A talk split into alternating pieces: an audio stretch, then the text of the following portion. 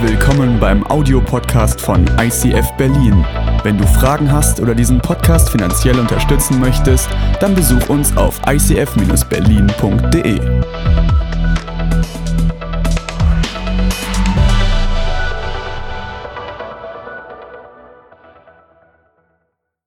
Ich habe euch heute ein Thema mitgebracht und zwar ähm, das ist das Coole an unseren Summer Celebrations. Wir haben immer freie Themenwahl und da kann man über das sprechen, was einem so wirklich auf dem Herzen ist. Und einige von euch waren schon im Urlaub, andere fahren noch in den Urlaub. Bei uns in der Familie früher gab es immer die große Diskussion, fahren wir in die Berge oder an das Meer? Weil überall kannst du die Schönheit und die Majestät von Gott sehen. Wenn du so eine, eine Bergkette siehst, wo so Gipfel aneinander gereiht sind und die stehen da monumental und oben ist noch Schnee und so aus dem Gletscher, da fließt so kristallklares Wasser und an an den Weiden ist es saftig grün und die Bergziegen, wo ein Bein kürzer und länger ist. Du stehst davor und denkst so, was muss es für ein großer Gott sein? Das heißt, ich bin gar nicht der Bergtyp, ich bin eher der Strandtyp. Ich sitze am Meer und dann sehe ich in den feinsten Wassertröpfchen, sehe ich, wie sich die Farben des Regenbogens spiegeln und, und, und diese Filigranheit der Wellen, die, die, die, die verwechselt sich, wenn ich mit meinem Surfbrett unterwegs bin und in der, in der Tube so richtig schön am Absurfen bin. Und du kannst überall, wo du bist, kannst du die Schönheit und Majestät Gottes sehen. Und ich möchte heute über ein Thema sprechen, wo es nicht darum geht, was Gott gemacht hat, was er Cooles geschaffen hat, sondern wie Gott ist.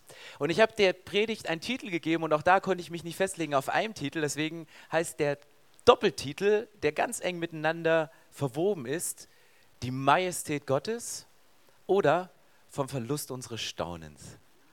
Wow, ganz tief. Ihr werdet jetzt auch verstehen, warum ich denke, dass es zusammengehört hat.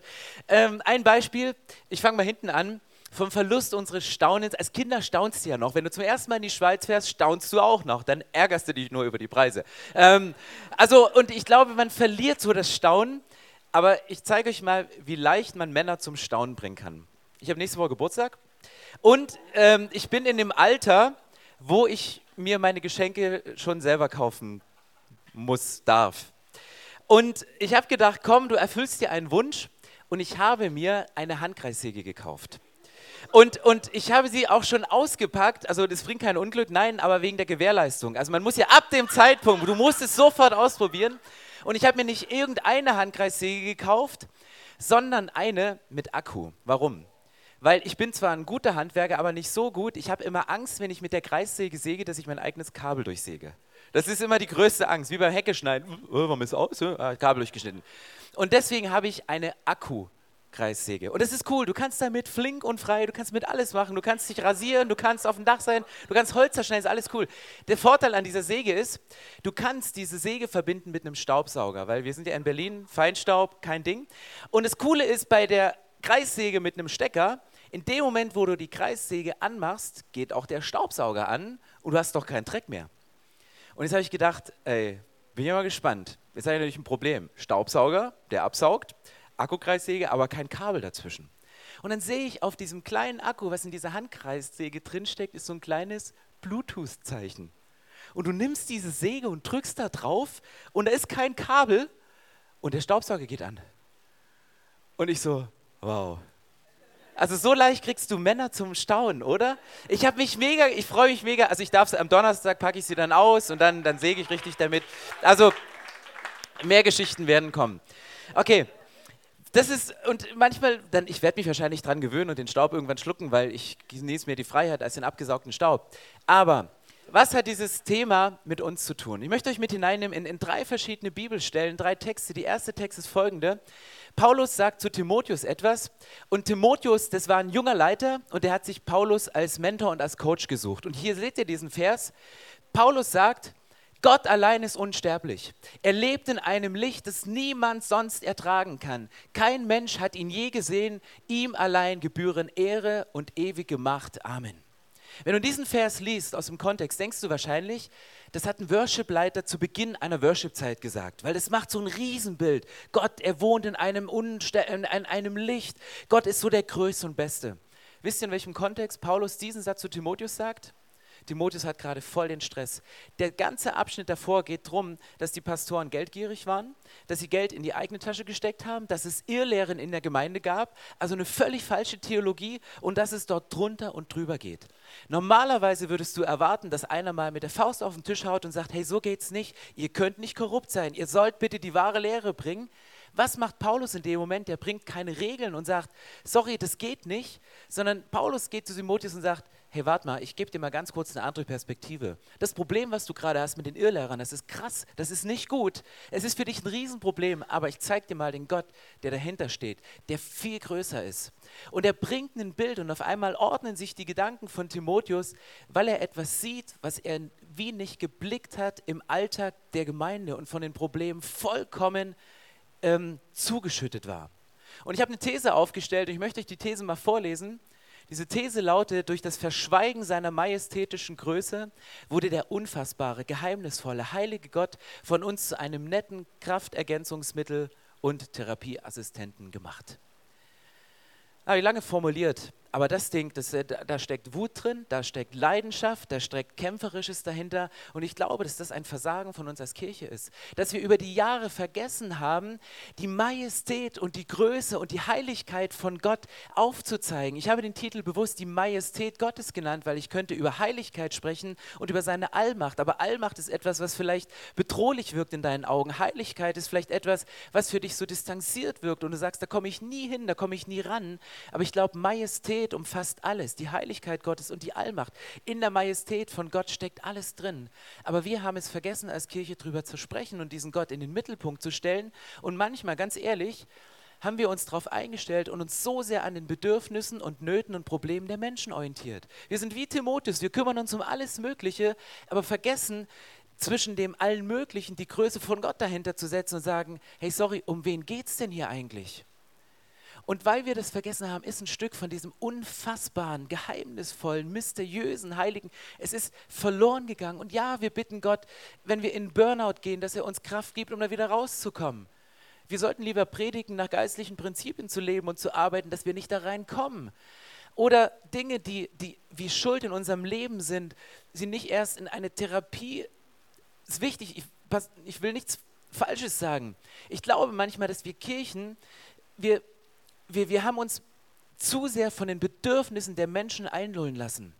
Und, und ja, ich glaube daran, dass durch Gebet Menschen geheilt werden und wir sollten vollmächtig beten, aber die Kirche ist kein Lazarett, sondern Kirche ist in erster Linie der Ort. Und die Kirche sollte, das ist dazu berufen, vor allem anderen für Gott in dieser Welt da zu sein. Alles, was wir machen, alles, was wir auf unserer Vision da stehen haben, es ist alles wichtig.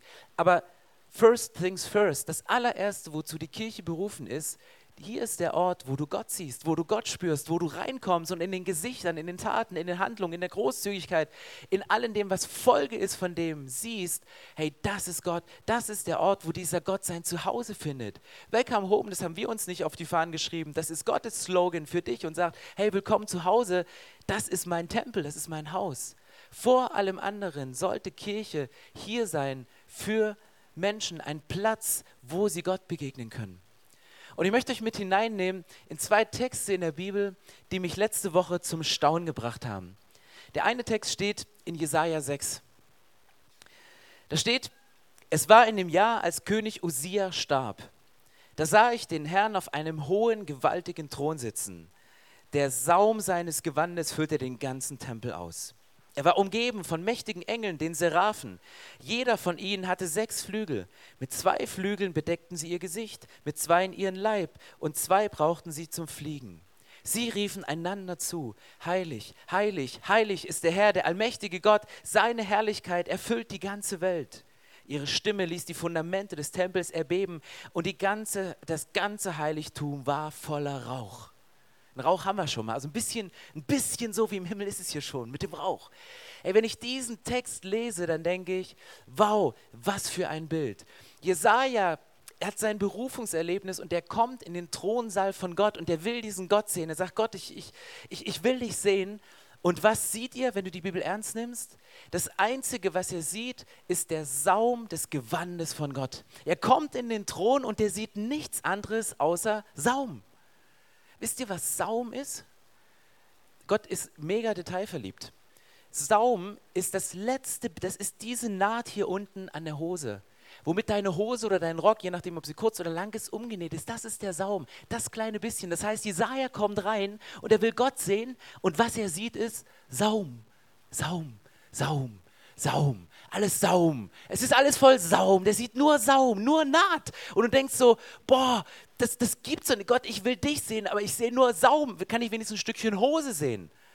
Kleider war im Alten Testament war etwas ganz Besonderes. Die Kleider, die ein Fürst anhatte, ein König. Ob er die Farbe weiß hatte, ob er die Farbe lila hatte, aus welchem Stoff er war, ob es ein Rüstungsmaterial war, das hatte alles Bedeutung für die Größe und für die Majestät eines Königs. Aber was Jesaja hier sieht, den Bruchteil von Gott ist nur Saum, ist nur Naht. Und an dem Punkt geht meine Vorstellungskraft mit mir durch, weil ich frage mich dann immer, wo kannst du sowas kaufen? Ich meine, das muss ja einer genäht haben. Haben die die Löcher in diesen Saum mit einem Presslufthammer reingemacht? So. Oder kriegt es irgendwie einen Anruf, Putin, mach mal wieder Raketenstation, Krasnodar, schick mal wieder eine Rakete hoch und mach so ein fettes, zwei Meter Durchmesser Stahlseil ran, bei mir ist eine Naht kaputt gegangen. Das, das sind Dimensionen, die kannst du dir nicht vorstellen. Die Nähte von dieser Saum, die sind wahrscheinlich weltumfassend. Und das ist das Bild, was Jesaja sieht. Und wenn wir über Majestät Gottes sprechen, dann ist es nicht irgendwie ein Herrscher oder ein König, dem wir Respekt entgegenbringen, sondern das ist ein, ein Gott, der, der nicht zu beschreiben ist, den du dir nicht vorstellen kannst, den du nicht in einen Raum pressen kannst, sondern du kommst rein und du siehst nur Saum, Naht, das letzte bisschen. Und dann fliegen hier Seraphinen, das sind Engelswesen, und die hatten etwas ganz Besonderes. Die waren anatomisch schon so geschaffen, dass sie Gott anbeten können. Sie fliegen, sie haben sechs Flügel, mit zweien bedecken sie die Augen, mit zweien den Körper. Die Elbefelder Bibel schreibt, bedecken sie die Füße und mit zweien fliegen sie. Und was singen sie die ganze Zeit? Heilig, heilig, heilig. Sie singen dreimal heilig. Und ich habe mich gefragt, warum singen sie dreimal heilig? Sie hätten ja auch Gnade, Gnade, Gnade singen können oder Friede, Friede, Friede oder dreimal Vergebung oder dreimal bring deine Freunde zu Jesus oder bete für Kranke oder dreimal was auch immer. Der Fokus, den er hier auf den Punkt legt, die Seraphim, die Botschaft liegt nicht in ihrer Anatomie, sondern die Message liegt dahinter, was sie von sich geben, was sie von sich geben. Und das ist heilig, heilig. Sie besingen Gott als jemanden, der, der ausgesondert ist, mit dem etwas passiert. Und das ist das Berufungsmoment für Jesaja. Jesaja ist nicht zu einem Coach gegangen und sagte, ich möchte meine Berufung rausfinden, sondern er hat in dem Moment, wo er diesen heiligen Gott sieht, hat er einen Moment der Selbsterkenntnis. Er checkt auf einmal, krass, mein Mund, wenn ich was rede, da kommen nicht nur göttliche Sachen raus, sondern manchmal richtig großer Unsinn und Schrott. Und er sagt, ich bin ein unreiner Mensch. In dem Moment, wo er Gott erkennt in seiner Heiligkeit, hat er zum ersten Mal eine Erkenntnis von sich selber. Ich bin unrein. Und dann kommt einer dieser Engel geflogen und er nimmt eine glühende Kohle und legt sie ihm auf den Mund und er heiligt seine Sprache, er heiligt seinen Mund. Und ab diesem Zeitpunkt geht Jesaja los und dient diesem Gott. Ich glaube, nur ein heiliges Leben ist ein heiles Leben. Nur ein heiliges Leben ist ein heiles Leben. Du kannst an ganz vielen Stellen in deinem Leben rumdoktern, an Geist, Seele und Körper. Und ich möchte nicht sagen, dass es falsch ist. Wir brauchen Seelsorge, wir brauchen Therapie, wir brauchen in der Kirche ganz, ganz viel. Aber was muss zuerst kommen, ist ein Leben in der Heiligkeit, ist ein Leben in die Heiligkeit hinein. Es gibt zu dieser Stelle von Jesaja im Alten Testament gibt's einen neutestamentlichen Bezug. Das ist eine Frau. Diese Frau, die lebt zur Zeit von Jesus und diese Frau hat eine Krankheit, die unheilbar ist. Sie leidet an Blutfluss, Blutfluss. Diese Blutungen hören nicht auf. Sie hat alles versucht. Sie war zwölf Jahre lang bei Ärzten. Ärzte konnten es nicht lindern. Und sie wusste, dieser Jesus ist in der Stadt. Und wenn dieser Jesus in diese Stadt kommt, dann muss ich versuchen, an diesen Jesus ranzukommen. Und sie kommt an diesen Jesus ran und sie berührt ihn wo? Am Saum seines Gewandes, an dem Zipfel und Jesus spürt in diesem Moment etwas. Und was spürt er in diesem Moment? Er spürt, die Jünger sagen ihm, ey, sorry, Jesus sagt, hat mich jemand angefasst. Die Jünger, ey, in dem Gedränge kann dich jeder anfassen. Und dann kommt Jesu Antwort, jemand hat mich ganz bewusst berührt. Ich habe gespürt, wie heilende Kraft von mir ausgegangen ist. Das ist der Moment im Neuen Testament. Ich weiß nicht, ob diese Frau die Geschichte von Jesaja im Alten Testament gelesen hat. Ich weiß nicht, ob sie wusste, dass Jesus der Sohn Gottes ist. Klar wusste sie das, sonst wäre sie nicht dahin gegangen.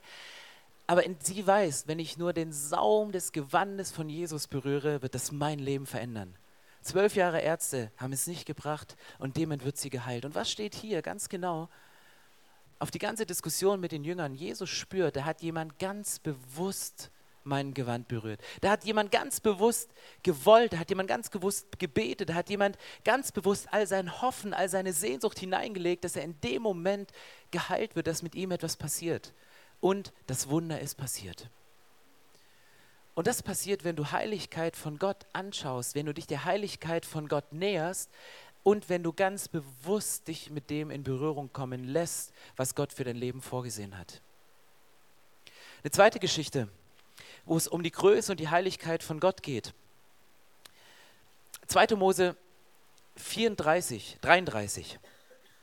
Mose. Mose ist jemand, der war mit Gott im Zwiegespräch und Gott hat Mose ganz viele Wünsche erfüllt. Und Mose dachte, naja, wenn ich gerade, wenn Gott gerade so im Flow ist, mir meine Wünsche zu erfüllen, dann habe ich noch einen. Dann sagte Mose, lass mich dich in deiner Herrlichkeit sehen. Der Herr erwiderte, ich will an dir vorüberziehen, damit du sehen kannst, wie gütig und barmherzig ich bin. Meinen eigenen Namen, der Herr, werde ich vor dir aussprechen. Ich erweise dir meine Gnade, ich erweise meine Gnade, wem ich will, über wen ich mich erbarmen will, über den werde ich mich erbarmen. Mein Gesicht darfst du nicht sehen, denn kein Mensch, der mich gesehen hat, bleibt am Leben. Aber du kannst hier bei mir auf dem Felsen stehen. Wenn ich dann in meiner Herrlichkeit vorüberziehe, stelle ich dich in eine Felsspalte und halte meine Hand schützend über dich, bis ich vorübergegangen bin. Dann ziehe ich meine Hand zurück und du kannst mir hinterher schauen. Mein Gesicht aber darf niemand sehen. Mose kommt an den Punkt und sagt, Gott, ich habe so viel mit dir erlebt, so viele krasse Sachen, aber ich will mehr. Ich will deine Herrlichkeit sehen. Und sei vorsichtig, was du betest. Er spricht dieses Gebet aus, Gott, lass mich dich in deiner Herrlichkeit sehen. Und Gott sagt, no, es geht nicht, es tut mir leid, diesen Wunsch kann ich dir nicht erfüllen. Aber ich, weil ich dich ernst nehme und weil ich deine Gebete liebe und dein kämpferisches Herz für, für mehr Tiefe im Glauben, deswegen, lieber Mose, werde ich an dir vorüberziehen, aber ich zeige dir nicht meine kalte Schulter, sondern ich zeige dir nur meinen Rücken. Du kannst nur meinen Rücken sehen, aber ich halte dir zur Sicherheit auch noch die Augen zu. So wie im Jesus-Moment, wo wir eigentlich alle die Augen zu machen, aber doch blinzeln, ob jemand die Hand hebt. Aber da sagt Gott selber was auf. Ich halte dir mit meinen eigenen Händen, halte ich dir die Augen zu. Und wenn ich dann vorüber bin, dann werde ich die Hand wegnehmen und dann kannst du mir hinterher schauen. Ich habe nochmal nachgeguckt, weil ich fand das lustig, was da steht. Diese Verse, ich habe ihn nochmal rausgenommen. Da steht, dann ziehe ich meine Hand zurück und du kannst mir hinterher schauen, mein Gesicht aber darf niemand sehen. Das Hinterher, was hier in der hebräischen Sprache gebraucht ist, ist ein sogenannter Euphemismus, also eine beschönigende Rede. Das benutze ich im Coaching ganz oft. Also Dinge schön ausdrücken, obwohl es eigentlich ja, ne? Oder? Ja, es ist manchmal besser, oder? Also Euphemismus, ein biblisch fundiertes Stilmittel für Coachings angewendet. Und es sagt so, das ist das, Gott sagt, du kannst mir hinterher schauen, du siehst nur das, wo ich gerade war. Das, wo ich gerade war. Und es ist Gott, der sagt, hey, lieber Mensch, es ist schön, dass du Lust hast, mehr zu sehen, aber pass auf, ich verrate euch ein Geheimnis. Du kannst Gottes Werke nicht vorhersehen, sondern du kannst nur hinterher blicken. Du kannst Gottes Wirken nicht vorhersagen, sondern du kannst nur staunend hinterher blicken. Und ich weiß nicht, ob sich Gott manchmal ein Spiel draus macht. Ich meine, ganz ehrlich, für uns wäre es doch besser, wenn wir im Gebetsteam für jemanden beten, dass wir, wir vorher schon wüssten, ob diese Person gesund wird oder ob sie nicht geheilt wird in, durch unser Gebet. Es wäre doch cool, wenn wir wüssten, ob die Ehe hält, die wir eingehen, wenn uns Gott das vorher schon sagen würde. Aber Gott sagt, nein, das ist überhaupt nicht mein Wesen. Du kannst mein Wirken nicht vorhersagen. Das geht nicht, sondern du kannst nur staunend hinterherblicken. Wir können nur in die Geschichte dieser Kirche gucken. Du kannst nur in die Geschichte deines Gebetslebens schauen. Du kannst nur in deine Beziehungsgeschichte schauen und im Nachhinein sehen, wow, da hat Gott gewirkt. Und hier und hier und hier und da. Und das ist für unsere Aufgabe. Lass uns unsere Augen schulen und zu gucken, was hat Gott gerade gemacht. Es auch nicht menschlich erklären, sondern heiß drauf sein, Gott hinterher zu schauen, was macht er gerade, wie wirkt er gerade und Du, kannst, du, du kriegst wahrscheinlich einen geistlichen Burnout, wenn du Gott nur hinterher guckst. Aber ich glaube, unsere ganze Kraft, die wir in die gläserne Kugel gucken nach dem Motto, was könnte Gott denn machen? Wie sieht die nächste Erweckung aus? Ganz by the way, die meisten Erweckungen sind nicht entstanden, weil eine Kirche sozialdiakonisch aktiv war, sondern weil sie die Heiligkeit von Gott neu erkannt haben. Weil sie in eine Ehrfurcht gegangen sind und ganze Landstriche in Deutschland sind erweckt worden, weil die Heiligkeit von Gott neue Präsenz hatte in der Kirche. Und ich meine, wir reden über Gott, über alles, ist unser Freund, unser Kraftergänzungsmittel. Wir, ich habe vor kurzem eine Predigt gehört, dass Jesus beim Masturbieren daneben steht und zuguckt, wenn du dir ein Porno anguckst. Ja, du kannst Jesus, macht er auch. Also ich meine, ist immer beides, aber ist Jesus nur der Freund? Ist Jesus nur das, das, das nette Ergänzungsmittel? Oder, oder könnten wir mal einen Schritt zurücktreten und sagen, sorry, Wer, wer ist denn da in meinem Leben? Wer wacht denn da? Welchen, wessen Saum betrachte ich denn gerade? Ich habe das Gesicht von Gott noch nie gehört, aber allein die Wirkung reichen mir schon. Wenn der Engel anfängt zu singen und es ist ein Beben und es ist ein, so ein Bass, den du nie erzeugen kannst, auch mit der stärksten Anlage nicht, das ist schon so, wow, wow, wow, so gewaltig, das gibt's gar nicht. Und das sind Momente, wo ich einen Schritt zurückgehe und sage, okay Gott, ich möchte mich nochmal neu einnorden und vielleicht mache ich ein bisschen weniger von dem, was ich mir vorstelle und lasse ein bisschen mehr Raum von dem Ehrfürchtigen, ein bisschen mehr Raum von dem, was du bist, was du machen möchtest. Und auch wenn ich es nicht blicke, möchte ich trotzdem sehen, Gott, was du vorhast mit mir, mit dieser Kirche in dieser Stadt. Und Mose scheint diese, diese Begegnung mit Gott so eingefahren zu haben, obwohl er nur den Rücken sieht, obwohl er Gott nur hinterher schaut. Und dann sagt er in 3. Mose 18, Vers 2, sagt er einen Satz, der Herr befahl Mose der ganzen Gemeinschaft der Israeliten, dies mitzuteilen. Ihr sollt heilig sein, denn ich, der Herr, euer Gott, bin heilig. Mose sagt, es ist eine logische Schlussfolgerung. Gott gibt es als Auftrag für Mose, sagt, ich habe eine Predigt für dich. Sag den Leuten, ich bin heilig. Erzähl ihm das, was du erlebt hast, was du gesehen hast oder was du nur erahnst, wie groß ich bin aber eine logische Schlussfolgerung ist, ich bin heilig, deswegen seid auch ihr heilig. Deswegen lebt auch ihr in dieser Ehrfurcht. Und das sagt er zum kompletten Volk, zur gesamten Gemeinschaft, zur kompletten Gemeinde und sagt, wenn ich eine Message habe, dann ist es diese. Dann versteht die, dann versteht wieder eure Existenzberechtigung auf dieser Erde. Ihr als Kirche seid heilig, ihr seid ausgesondert für Gott in dieser Welt. Und jeder Mensch, der mit jemandem, der sonntags diese Celebration berührt, im Alltag in Berührung kommt, der sollte ein bisschen von dieser Heiligkeit spüren. Er sollte es sehen, er sollte es einatmen, er sollte es, äh, ohne dass du was sagst, sollte es ihm vollkommen einnehmen.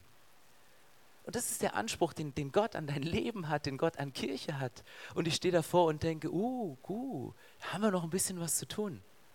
Und wisst ihr, was für mich das Qualitätsmerkmal, die Qualität von Gottes Heiligkeit ist?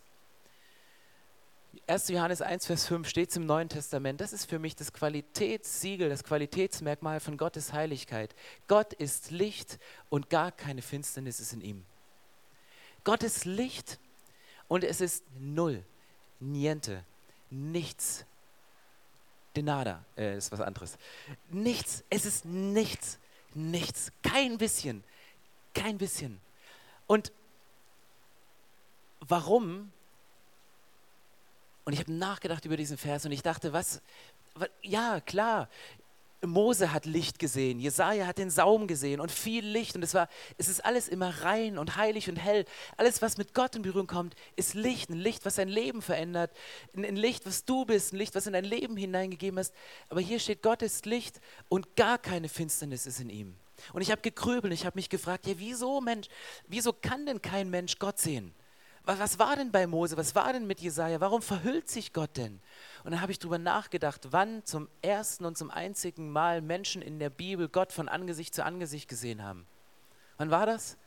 Das war im Paradies, das war im Garten Eden. Und mit dem Zeitpunkt des Sündenfalls, bam, hat niemand mehr Gott gesehen. Hat niemand mehr Gott von Angesicht zu Angesicht gesehen. Da war nur diese eine kleine Sünde, diese eine kleine Fehler, dieses eine kleine Mistdinge, dieses eine kleine Quäntchen Dunkelheit. Und Gott sagt, tut mir leid, das ist nicht meine Liga. So klein es auch scheint, so, so, so, so mini-finster es auch ist. es ist so finster genug, dass es mein Licht zerstören könnte, aber ich bin Licht und in mir ist gar keine Finsternis. Und, und das ist Gott. Gott sagt, das ist, es passiert, ja.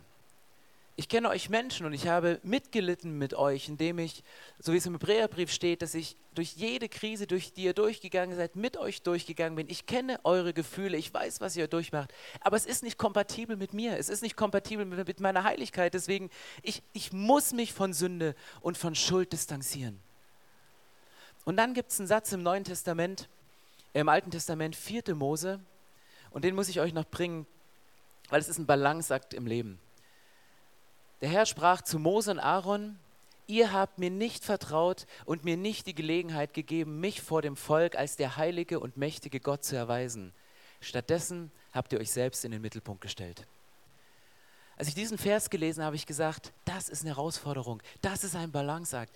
Hier ist folgende Situation. Mose, Aaron, sie haben ein Wunder erlebt. Gott hat ein Wunder gemacht und später haben sie versucht, dieses Wunder, was Gott gemacht hat, zu imitieren und aus eigener Kraft dieses Wunder zu machen.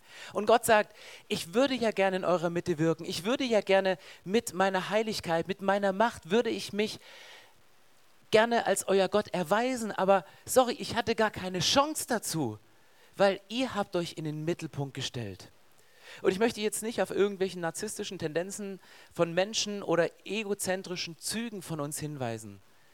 Wisst ihr, wann sich in den Mittelpunkt stellen anfängt? Ab dem Zeitpunkt, wo du Gott um etwas bittest und sagst, Gott, ich wünsche mir, dass du dich als heilig und mächtig erweist und uns die Geduld ausgeht und wir denken, Gott, du könntest mal ein bisschen schneller machen. Und wir dann anfangen zu rödeln, Gott, dann machen wir halt. Dann helfen wir dem Wunder ein bisschen nach. Dann beten wir ein bisschen lauter und ein bisschen länger und wir denken, dass die Vollmacht zunimmt. Nein, Länge und Lautstärke, die, die haben nichts mit der Vollmacht deines Gebetes zu tun. Sondern Gott sagt, Mose, Aaron, ihr habt einen Fehler gemacht. Ich wollte mich als mächtig erweisen. Ich wollte das Wunder machen. Ich wollte mich heilig zeigen in eurer Mitte, aber ihr habt mich nicht gelassen, sondern bumm, da wo ich hin wollte, standet ihr schon. Leider. Und manchmal ist dieser Punkt für uns, wir werden nicht in einer Heiligkeit schwelgen auf einer Ebene vom Boden. Dazu sind wir Menschen. Und dafür hat, hat Gott eine Lösung geschaffen und hat gesagt, ich weiß, dass ihr Menschen seid. Ich weiß, dass Finsternis Teil eures Lebens ist. Wenn auch ihr gute Berliner nur ein bisschen Finsternis in eurem Leben habt. Aber es passiert. Und trotzdem kann ich dieses, diese Finsternis nicht kompatibel machen mit meinem Licht, weil ich möchte die Qualität meiner Heiligkeit hochhalten. Und deswegen hat Gott diesen Ausweg geschaffen und hat gesagt, um um diese, diese Spannung wieder aufzulösen zwischen meiner Heiligkeit, zwischen meiner Größe und eurer Selbstreflexion. Und wir denken manchmal Selbstreflexion, es ist so ein Prozess, wo wir viele Beratungsgespräche brauchten. Jesaja hat seine Schuld und seine Unreinheit erkannt, als er die Heiligkeit von Gott gesehen hat. Und auch für die Stelle von Mose gibt es für mich ein Pendant im Neuen Testament. Mose zog Gott vorbei, hat nur ein Licht, hat nur den Rücken von Gott gesehen. Was ist im Neuen Testament passiert? Da ist ein Mann, der heißt Saulus. Der hatte Dreck am Stecken, der hat Christen getötet, der hat sie verfolgt, der hat sie fertig gemacht. Und der geht von Jerusalem, Damaskus, Damaskus, Jerusalem, er reitet auf einen Esel. Und was passiert in dem Moment? Es kommt ein Licht vom Himmel. Er sieht dieses Licht, was, und er erblindet, er fällt von diesem Esel und hat eine Begegnung mit Gott und er bekommt die Berufung für den Rest seines Lebens. Du brauchst kein Berufungsseminar, um deine Berufung rauszufinden. Du brauchst eine Begegnung mit der Heiligkeit des lebendigen Gottes. Und wenn du diese Begegnung hast, dann, dann, dann weißt du, dann ist es klar, dann ist Licht in der Situation, dann blickst du, was dran ist. Und das ist dieser Balanceakt für uns, um auszuhalten, wo geht es mir zu langsam und wo schiebe ich mich in den Mittelpunkt. Und Gott sagt, hey, sorry, ich wollte mich als heilig und mächtig erweisen, aber bitte lass mir den Raum, der mein Raum ist, und mach du das, was dein ist. Und wir reden jeden Sonntag über unsere vier Symbole, über das Herz, über diese Weggabelung, über das Kreuz und, und über den Anker. Und es ist genau die Message, die, die, die Jesus bringt, um, um diese Verbindung wiederherzustellen. Und ja, es gibt diese Feinpartikel, Staubkörnchen in unserem Leben namens Sünde. Und genauso wie ich mich beim Sägen immer einsudel, wenn, wenn, wenn, wenn all diese Sägespäne bei mir rumgehen, so ein Gefühl habe ich manchmal, wenn es um, um Finsternis im menschlichen Dasein geht. Und genauso wie ich staunend davor stand zwischen meiner Kreissäge, die in dem Moment, wo ich diesen Knopf drücke, obwohl kein Kabel zwischen dem Staubsauger und dieser Säge ist, auf einmal der Staubsauger anging. Vielleicht hast du das Gefühl, es ist doch gar keine Verbindung zwischen Gott und mir da. Und ja, es ist kein Bluetooth zwischen Gott und dir, vielleicht ist es Redtooth, nein, das Blut von Jesus ist dazwischen. Und das Blut von Jesus, das stellt die Verbindung her, um zu sagen, es gibt Feinstaubpartikelchen, kleine Dinge, die dein Leben überschatten, die etwas überdecken, die es, die es, die, die es schmutzig machen, die du gerne loswerden möchtest. Aber hey, du hast das Gefühl, dieser Sündenabsorbator in deinem Leben namens Jesus, der am Kreuz für dich gestorben ist und dein Leben, da wo du aktiv bist, wo du Dinge durchtrennst, wo du arbeitest, wo du, wo du vorwärts gehst, es hat nichts miteinander zu tun. Doch, es hat was miteinander zu tun. Weil Jesus sagt, auch wenn du diese Verbindung nicht siehst, du kannst diese Verbindung eingehen. Und jetzt bitte ich euch mal eine Sache vorzustellen in diesem Moment. Kennst du das Gefühl aus deiner Kindheit, vielleicht aus deiner Familie, wenn du Geschwister hattest? Oder vielleicht aus deiner Schuhe, Schule, dass dir jemand etwas Schuld in die Schuhe geschoben hat, wofür du gar nichts konntest? Ich kenne das. Und ich war nicht immer der, dem Schuld in die Schuhe geschoben wurde. Ich war ein Meister darin, Schuld in die Schuhe von anderen zu schieben. Meine Mama hat in der Apotheke gearbeitet und sie hat mir Ammoniak-Lavendel-Ampullen, also nicht freiwillig mitgebracht, aber die hatten wir immer zu Hause. Und ich habe festgestellt, wenn du diese kleinen Ampullen zerbrichst, damit kannst du nicht eine Ohnmächtige wieder beleben, sondern die stinken so erbärmlich, wenn du die gezielt im Klassenzimmer verteilst, kannst du die ganze Unterrichtsstunde springen. Und es war eine meiner Lieblingsübungen, hin und wieder mal so ein kleines Bömmchen im Klassenzimmer. Aber ich war nie schuld. Das waren immer andere. Und vielleicht bist du, warst du nicht auf der Seite, sondern vielleicht warst du derjenige, dem immer die Schuld in die Schuhe geschoben wurde. Und stell dir mal dieses Gefühl, was du damals hattest, vor multipliziert mit der Anzahl der Menschen, die je auf diesem Planeten Erde gelebt haben. Und multipliziert diese Zahl nochmal mit jeder Schuld in deinem Leben und mit der Schuld von jedem Menschen, der im Laufe seines Lebens an Sündenpartikeln auf sich geladen hat. Dann weißt du, wie das Gefühl für den lebendigen Jesus sein musste, der vollkommen Licht ist, der vollkommen rein ist, der vollkommen heilig ist, mit einem Mal die Schuld der ganzen Menschheit in die Schuhe geschoben zu bekommen und an diesem Kreuz zu hängen und zu sagen, ich, es ist kaum auszuhalten. Das hat Jesus vorher noch nie erlebt, weil noch nicht mal ein Fitzelchen von Finsternis in seinem Leben war. Und auf einmal wurde er mit den Abgründen der Dunkelheit konfrontiert und alles auf seine Schulter gelastet. Ich würde gerne dafür beten, dass Gott in unserem Leben diesen Unterschied macht. Vielleicht ist die Diskrepanz zwischen der Heiligkeit Gottes durch diese, die Stellen in der Bibel und durch die Erkenntnis des eigenen Lebens nicht minimiert worden, sondern die Kluft noch mal größer gerissen worden. Aber weißt du, wie weit die Arme von Jesus auseinandergehen, um diese Kluft zu überbrücken? Um zu sagen, komm, du stehst da und da ist Gott, ich bringe euch zusammen. Und da ist keine Verbindung, da ist kein Kabel dazwischen, sondern es ist nur das Blut von Jesus. Er lasst uns aufstehen und ich möchte gerne dafür beten.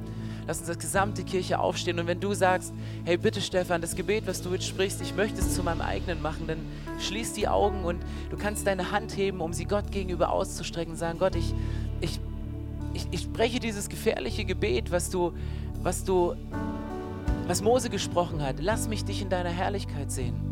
Ich möchte wie, wie Jesaja eine Erkenntnis haben über meinem Leben, deswegen strecke ich meine Hand zu dir aus. Und Jesus, ich, ich will ein Stück von deiner Herrlichkeit sehen. Bitte zeig mir nicht deine kalte Schulter, aber wenn es dein Rücken ist und ich daran was erkenne, dann, dann nehme ich deinen Rücken und als Folge davon gehe ich mit einer Berufung raus.